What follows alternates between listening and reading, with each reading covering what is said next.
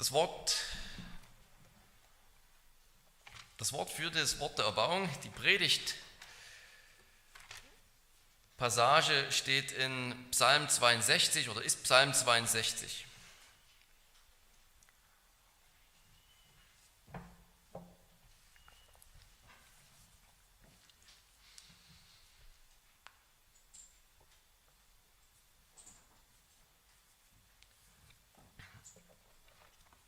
Hört das Wort Gottes, dem Vorsänger für Jedutun, ein Psalm Davids. Nur auf Gott wartet still meine Seele. Von ihm kommt meine Rettung. Nur er ist mein Fels und mein Heil, meine sichere Burg. Ich werde nicht allzu sehr wanken. Wie lange lauft ihr alle Sturm gegen einen Mann? Und wollt ihn zertrümmern wie eine überhängende Wand, eine rissige Mauer.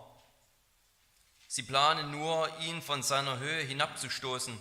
Sie haben Wohlgefallen an Lüge. Mit ihrem Mund segnen sie, aber im Herzen fluchen sie, Selah.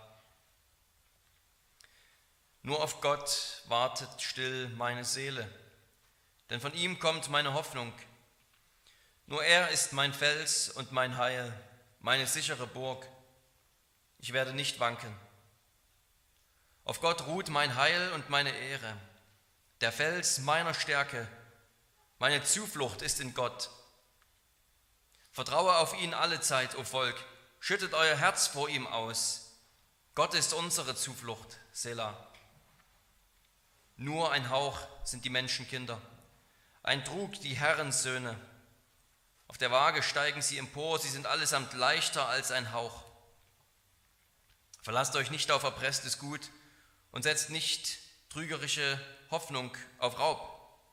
Wenn der Reichtum sich mehrt, so hängt euer Herz nicht daran. Eines hat Gott geredet, zweierlei ist's, was ich gehört habe, dass die Macht bei Gott steht. Bei dir, o oh Herr, steht aber auch die Gnade, denn du vergiltst einem jeden nach seinem Tun.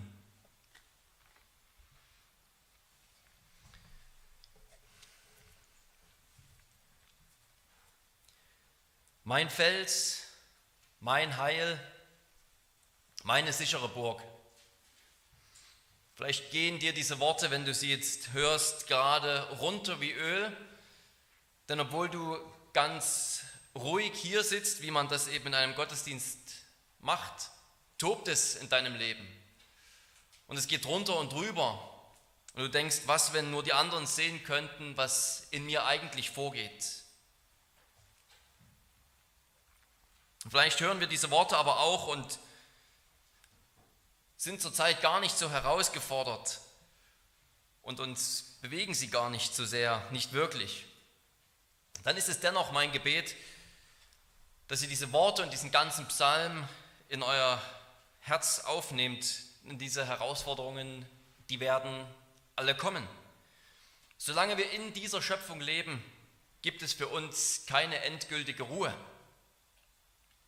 Und es ist gut, wenn das Herz fest wird. Es ist gut, wenn das Herz vorbereitet wird für die Zeit des Angriffes, für die Zeit des Ansturms. Und manchmal ist es ja auch so, dass wir erst durch das Nachdenken darüber, wen wir in Gott haben, unsere eigenen Probleme wirklich erkennen und wirklich erkennen, dass wir vielleicht gerade in den letzten Wochen, in den letzten Monaten unser Vertrauen auf etwas anderes gesetzt haben als auf Gott. Psalm 62 ist ein wirklich gewaltiger Psalm des Vertrauens. Die Feinde kommen zwar vor, aber es ist beinahe so, als wären sie nur eine Nebensache. Sie sind wie nichts. Ihre Angriffe finden statt, aber sie sind nicht wirklich stark. Sie haben nur Erfolg, weil der Psalmist so schwach ist.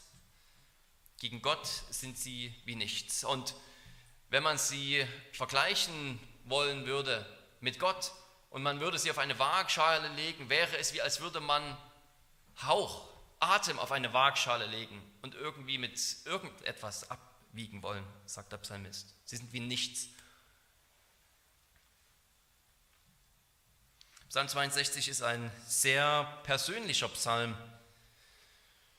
Und gleichzeitig aber auch ein Psalm, der in der Gemeinschaft gesungen wurde, in der Gemeinschaft der Heiligen, was auch ein Grund ist, weshalb wir ihn dann nach der Verkündigung gemeinsam singen wollen.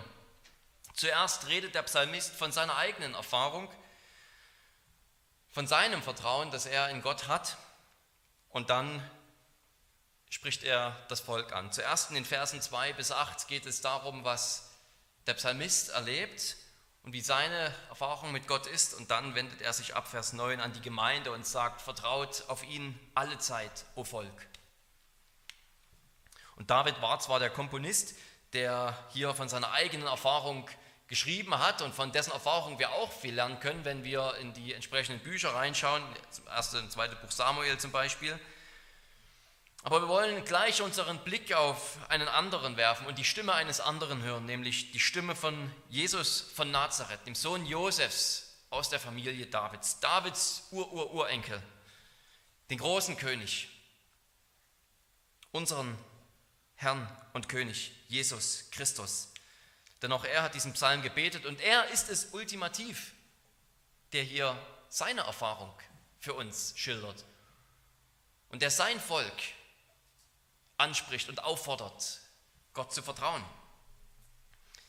Und nur wenn wir zuerst sehen, wie der Messias diesen Psalm gebetet hat, können wir wirklich ermutigt werden und diesen Psalm dann auch selbst beten und einander zusprechen. Zuerst also wollen wir sehen, wie Christus diesen Psalm gebetet hat. Vielleicht überrascht es manche von euch, ich hoffe es nicht, zu hören, dass Christus diesen Psalm selbst gebetet hat. Das sollte uns nicht überraschen, denn man könnte sogar sagen, dass jede Psalmpredigt mit der heutigen Gliederung gepredigt werden könnte. Wie hat Christus diesen Psalm verstanden und gebetet und was bedeutet das für die Art, wie ich diesen Psalm lese und verstehe und bete?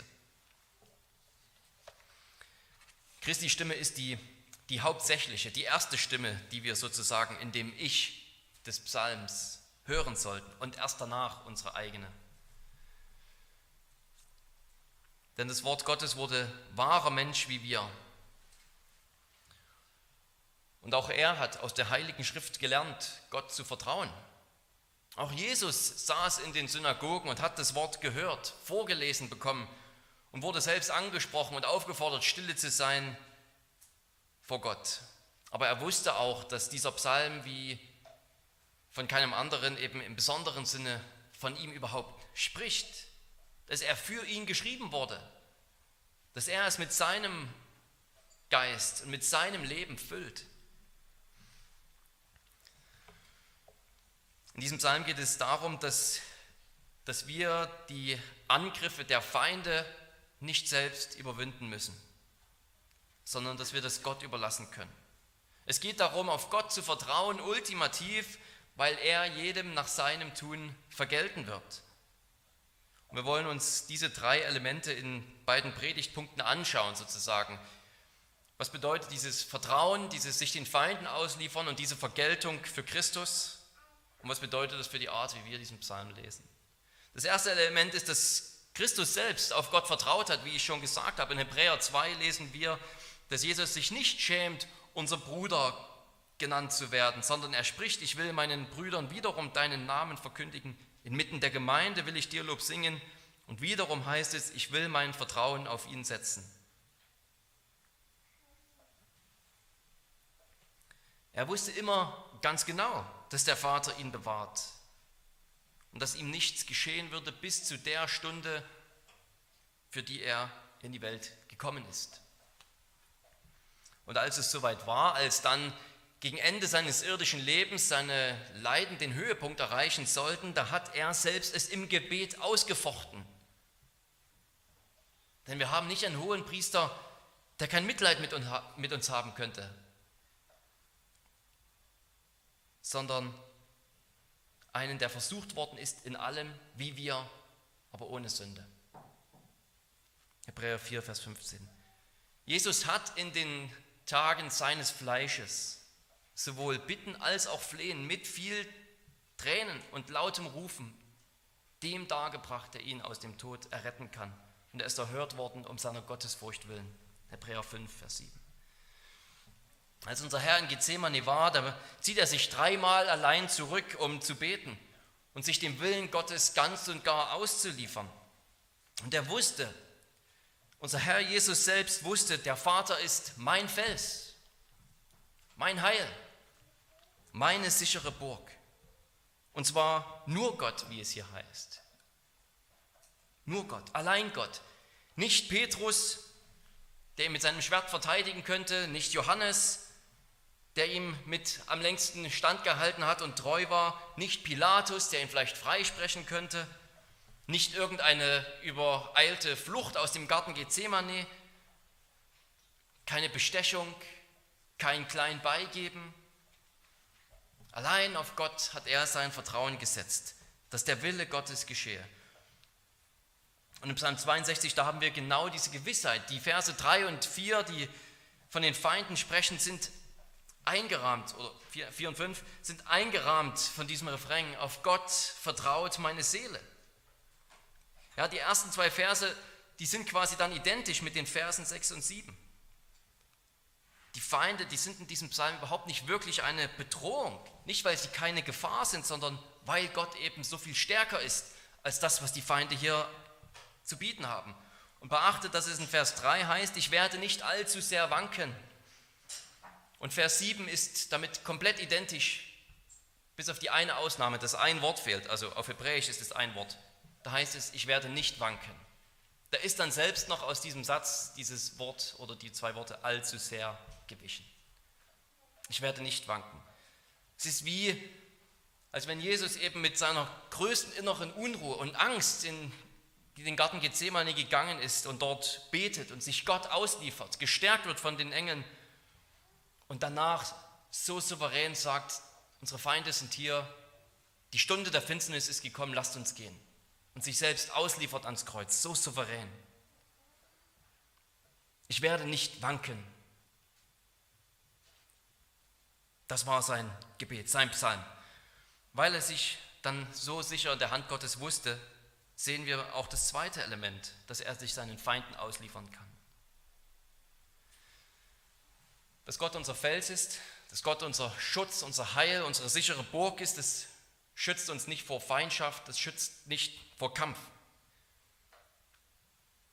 Das heißt nicht, dass Christus nicht angefochten war, dass er nicht schwach war, dass er nicht Angst hatte. Aber es heißt, selbst wenn ich schwach bin, auch wenn ich schwach bin, ich bin stille vor Gott. Ich zücke nicht selbst meine Waffen, sondern ich befehle meine Sache Gott an. Er wird es wohl richten. Konnte Jesus nicht eine Legion von Engeln rufen, die sich wie eine Wand um ihn stellen würde im Garten Gethsemane? Hat er nicht sogar noch selbst Petrus dafür zurechtgewiesen, als er ihn mit dem Schwert verteidigen wollte und gesagt, steck dein Schwert wieder weg. Es ist die Stunde der Finsternis. Dafür bin ich hier. Und er wusste sich sicher in der Hand Gottes. Christus ist ja gerade mit Absicht überhaupt erst schwach geworden. In Vers 4 charakterisiert er sich selbst als eine überhängende Wand oder eine rissige Mauer. Wir können uns das schön vorstellen, wie in einem alten, brachliegenden Bau oder einer alten Ruine, wo eine Wand schon so schräg steht, weil der Boden unter ihr vielleicht nachgegeben hat oder weil einfach der Putz die Wand nicht mehr zusammenhält. Es ist wie eine Wand, die völlig porös ist und schon schräg übersteht und es reicht schon ein leichter Stoß, ein starker Windstoß vielleicht und die Wand fällt zusammen. Da ist nicht Stärke, da ist nicht Gewalt, da ist nicht Ausharren oder Ausharren schon, aber Ausharren in Schwäche. Es ist wie eine Ruinmauer, die in sich selbst schon gar keine Sicherheit mehr hat, sondern leicht zusammenbrechen kann, wenn nur jemand ranschlägt. Und das ist genau die Absicht der Feinde in Vers 5. Sie planen, diese Wand zu zerlegen. Die Steine werden sie von ihrer Höhe hinabwerfen. So planen sie, Christus niederzuwerfen, in den Staub zu werfen, zu töten. So sind die Feinde ja auch gegen ihn vorgegangen. Judas hatte Gefallen an der Lüge. Ja, er hat mit dem Mund gesegnet und doch geflucht in seinem Herzen. Er hat sich als sein Freund ausgegeben und ihn doch verraten für lausige 30 Silberstücke. Er hat sein Vertrauen auf Geld gesetzt, seine Hoffnung auf den Raub, wie es hier heißt, und er war wie nichts.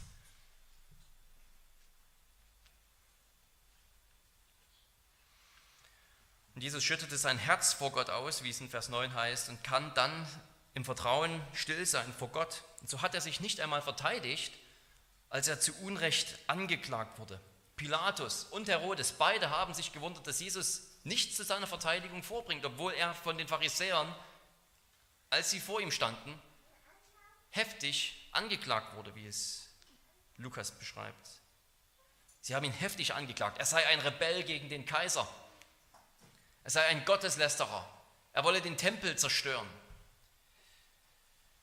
Wie oft verteidigen wir uns, obwohl wir sogar wissen, dass wir Unrecht haben? Wie oft verteidigen wir uns selbst, obwohl wir sogar wissen, dass der andere eigentlich recht hat, dass er seinen Finger genau in den wunden Punkt gelegt hat.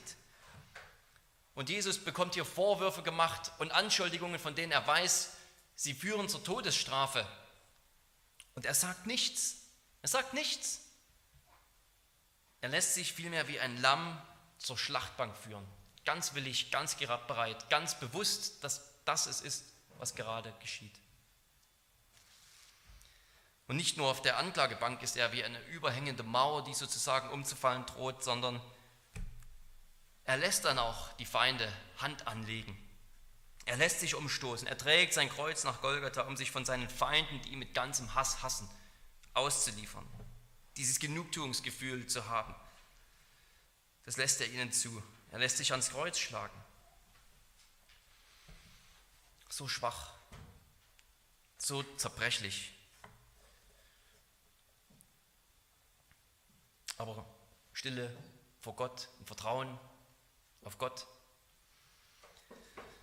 Aber dieser Tod am Kreuz, der ist eben nicht das letzte Wort, denn da ist ja noch Gottes Kraft und seine Vertrauenswürdigkeit, wie es am Ende des Psalms heißt.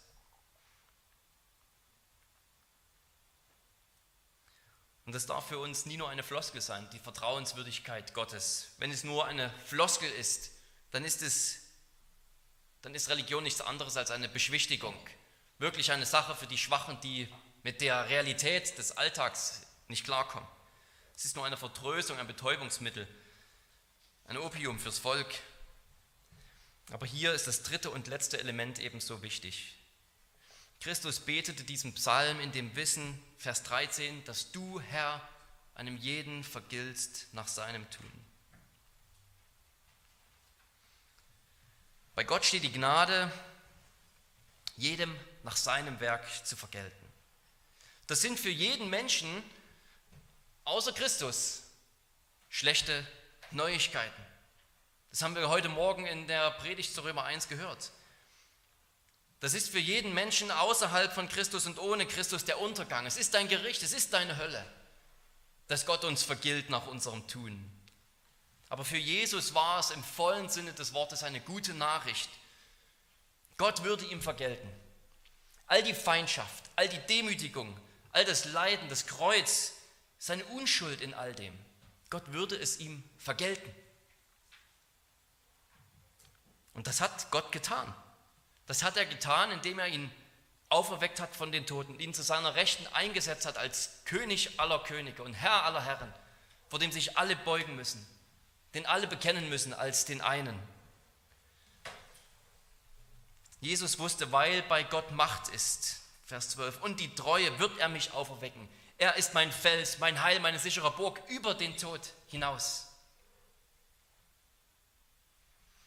Weil er wusste, wie es Hebräer 12 sagt, dass eine große Freude vor ihm liegt, die ganz sicher kommen würde, hat er das Kreuz erduldet. Er vertraute Gott, er lieferte sich seinen Feinden aus, in dem Wissen, dass die Vergeltung Gottes für ihn bedeutet Auferstehung aus den Toten zum ewigen Leben, Erstlingsfrucht aller, die folgen werden. Für alle Gottlosen, für alle Ungläubigen ist das wahrlich eine schlechte Nachricht. Aber was für alle anderen Menschen ohne Gott den sicheren und ewigen Tod bedeutet, bedeutet für ihn eine Kraftquelle. Es ist für ihn eine Kraftquelle. Die Gewissheit, dass es okay ist, sich Gott so auszuliefern, weil Gott vergelten wird. Und worin er selbst gelitten hat, als er versucht worden ist, kann er jetzt denen helfen, die versucht werden.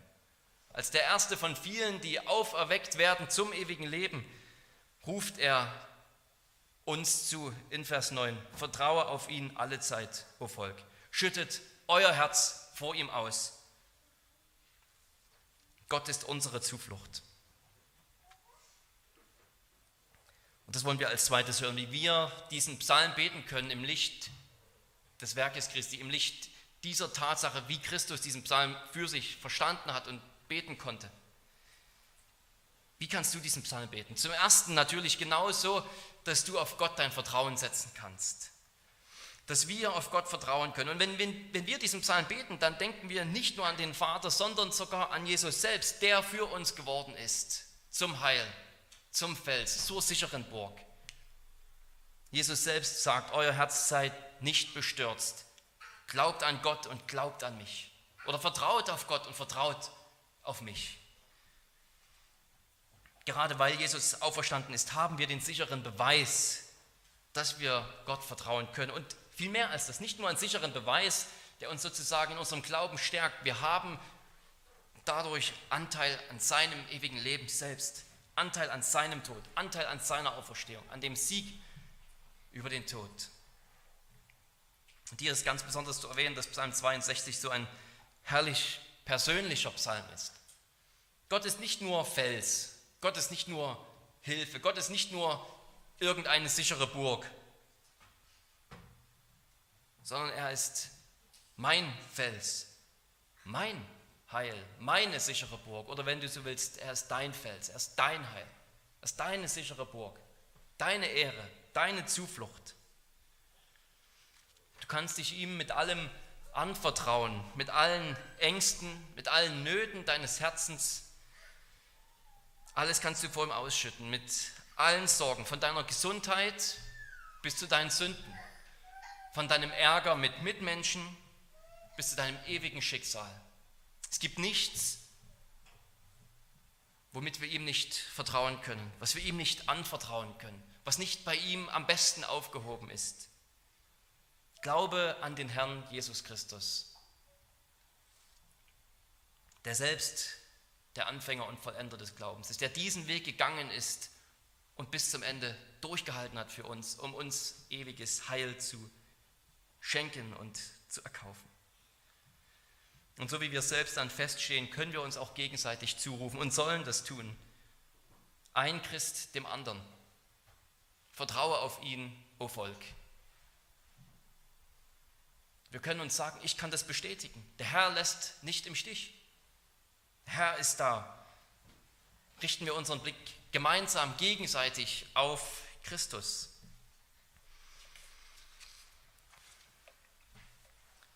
Das ist das erste Element hier, dass wir selbst Vertrauen schöpfen sollen, Vertrauen haben sollen auf Gott und seinen Christus, seinen Gesalbten.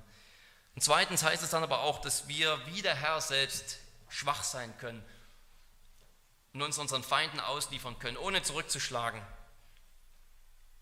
Um es ganz konkret zu machen, rächt euch nicht selbst. Vergeltet nicht Böses mit Bösem, sondern seid stille vor Gott.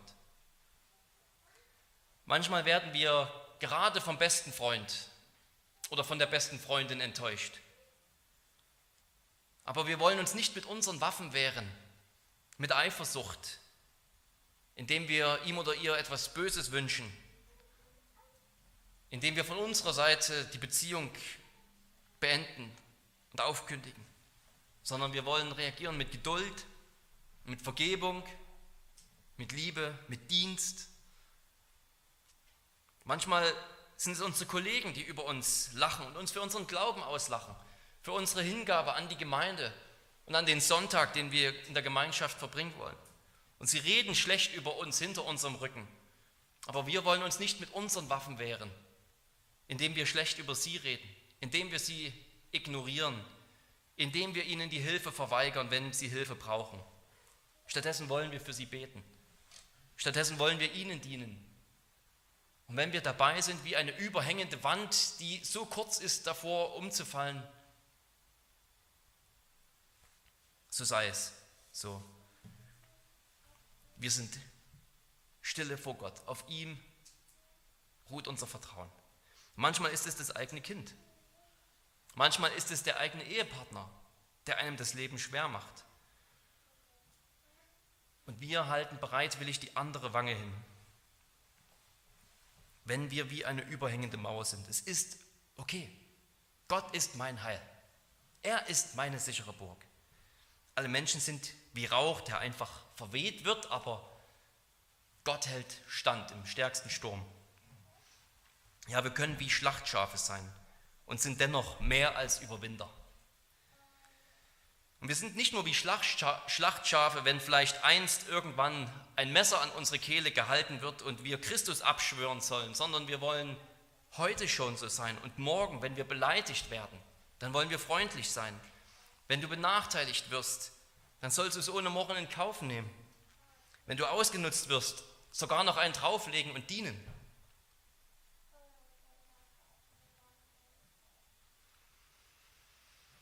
Und wir können so handeln, weil durch Christus und in ihm auch dieses dritte Element für uns wahr ist, dass Gottes Vergeltung eine gute Nachricht ist. Wir sind so schnell damit zu sagen, dass das schlechte Nachrichten sind, was ja völlig korrekt ist, dass wir sozusagen den positiven Teil vergessen. Ja, wenn du meinst, Gott würde dich reich entlohnen, weil du so ein toller Kerl bist, weil du nett bist, weil du dich eigentlich doch ganz gut anstellst, weil du niemandem zu Leide getan hast, dann wirst du dein böses Erwachen erleben. Es gibt genug Schlechtes, was Gott zu vergelten hat in dem Leben eines jeden. Ja, ultimativ gibt es keinen Menschen außer Jesus, für den das eine durch und durch gute Nachricht ist. Aber um jeder Selbstgerechtigkeit den Riegel vorzuschieben, sind wir regelrecht konditioniert bei solchen Versen dann immer sofort zu sagen und vielleicht sogar ausschließlich zu sagen, das sind eigentlich schlechte Neuigkeiten.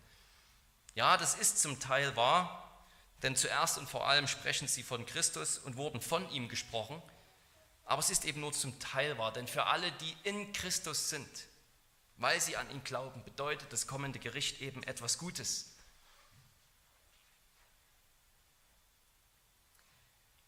Für die, die glauben, dass er für sie gestorben ist, für sie auferstanden ist, sie mit ihm auferstehen werden, ist das Leben so eng verwoben mit ihm, dass, dass sie sogar seinen Weg teilen. Das Kreuz teilen wir mit ihm und die vor uns liegende Freude teilen wir mit ihm. Ja, für so viele für so viele Christen ist wegen einer einseitigen Sicht das Gericht immer noch zur Hälfte irgendwie so ein, eine undefinierbare dunkle Gefahr am Himmel. Irgendwie so negativ da, etwas, was am Horizont ist und langsam sich heranschleicht, aber ich behalte immer ein ungutes Gefühl dabei. Ja, in Christus ist mir vergeben, aber in mir, was ist da Gutes? An sich bedeutet dieser Vers schlechte Neuigkeiten. Aber es gibt kein in mir mehr für den Gläubigen. Es gibt kein an sich mehr. Vielmehr hat Gott sein Urteil bereits gefällt. Gott hat sein Urteil gesprochen. Er hat uns gerecht gesprochen, uns vom Tod zum Leben gebracht durch unsere Einheit mit Christus. Und das Opfer Christi hat uns ein für alle Mal gerettet. Was wir, was wir jetzt leben, oder um es noch anders zu betonen, was wir jetzt leben, sagt Paulus, das leben wir im Glauben an Christus, der uns geliebt hat und sich selbst für uns hingegeben hat. Es gibt jetzt nur noch den Simon, der in Christus ist. Und hier kannst du deinen Namen einfügen. Da ist noch Sünde, die muss beim Namen genannt werden. Da ist noch Schwäche, da ist noch Fleisch, da ist noch der alte Adam, der schwimmen kann, wie Luther gesagt hat. Aber da ist nicht mehr dieses, so bin ich wirklich, so bin ich in mir, und nur wegen Jesus trifft dann auch noch etwas anderes zu. Ich bin eine neue Kreatur in ihm, die noch dabei ist, das alte Fleisch zu überwinden, die noch dabei ist, diesen alten Menschen abzutöten, den neuen Menschen anzuziehen. Aber Gottes richterliches Urteil, seine Entscheidung steht schon längst fest. Heiligung, um es anders zu sagen, Heiligung in der Bibel ist immer Heiligung von Gerechtfertigten. Immer von denen, die dieses, Urteils, dieses Urteil von Gott schon gehört haben. Gerecht in Jesus Christus. Und das Wort, das bei uns mit Gnade übersetzt wird, hier in, dieser, in der Schlachterübersetzung, das, das kann auch mit Liebe übersetzt werden oder mit Treue, Bundestreue, vielleicht sogar Loyalität. Es heißt, dass Gott sich uns verpflichtet hat und er wird sein Versprechen nicht hinfallen lassen. Dass er sich uns verpflichtet hat als denen, die mit ihm im Bund stehen. Und wir müssen theologisch völlig korrekt sein und sagen, dass nur für Christus auch ohne Mittler dieser Vers eine gute Nachricht war. Er brauchte keinen Mittler, damit dieser Vers für ihn etwas Schönes war, etwas Ermutigendes, was er gebetet hat und was ihn erfreut hat. Aber wir müssen genauso theologisch korrekt sein und sagen, jetzt da er unser Mittler ist, weil wir an ihn glauben, bedeutet das für uns in ihm auch gute Nachricht. Und so schöpfen wir aus diesem vor uns liegenden Tag des Gerichts Kraft. Wir können mit erhobenem Haupt auf diesen Tag zugehen. Wir können danach Ausschau halten in dem Wissen, dass Gott dann alles ins Lot bringen wird. All meine Tränen wird er abwischen. All die ungerechten Leiden, die du ertragen hast, wird er mit seiner überfließenden Herrlichkeit weit übertreffen. Alle Beschämung, die du ausgehalten hast, wird er mit seiner Ehre ausgleichen. Jeden Dienst mit seinem Gnadenlohn weit übertreffen. Für alles, wo du jetzt das Kreuz wählst und dich entscheidest, wie eine überhängende Mauer zu sein, wird es Trost, Lohn, Herrlichkeit und Freude geben. Und so haben wir die Kraft, jetzt still zu sein vor Gott. Jetzt wie Christus das Kreuz zu tragen. Lass uns diese Worte sprechen zu Gott, unserem dreieinigen Gott. Du bist mein Fels, mein Heil, meine sichere Burg. Und lass es nicht bloß ein Lippenbekenntnis sein, sondern dann die Taten folgen. Das Vertrauen, die Stille zu Gott, das Ausschütten deiner Herzensnot in allem, jeden Tag und die vor dir liegende Freude, die kann dir keiner nehmen. Dass Gott sowohl die Kraft hat als auch die Liebe und die Treue, dich einst zu sich zu nehmen und alles gut zu machen. Amen.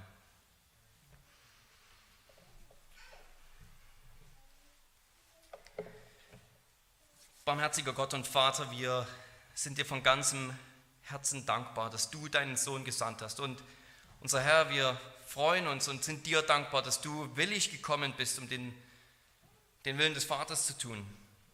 Und dass du diesen Psalm selbst gesprochen hast, als der, der schwach war für uns. Du, der du doch der wahre König bist und Gott im Fleisch, hast so viel Widerspruch und Feindschaft ertragen von Sündern, damit wir in dir das Leben haben. Wir danken dir dafür und bitten dich, dass wir durch deinen Heiligen Geist dich im Glauben erfassen, dir vertrauen und dann deinen Schritten nachfolgen. Ja, deine Nachfolger sind in diesen Dingen, dass wir dir vertrauen, dass wir uns nicht selbst rächen, Böses mit Bösem vergelten.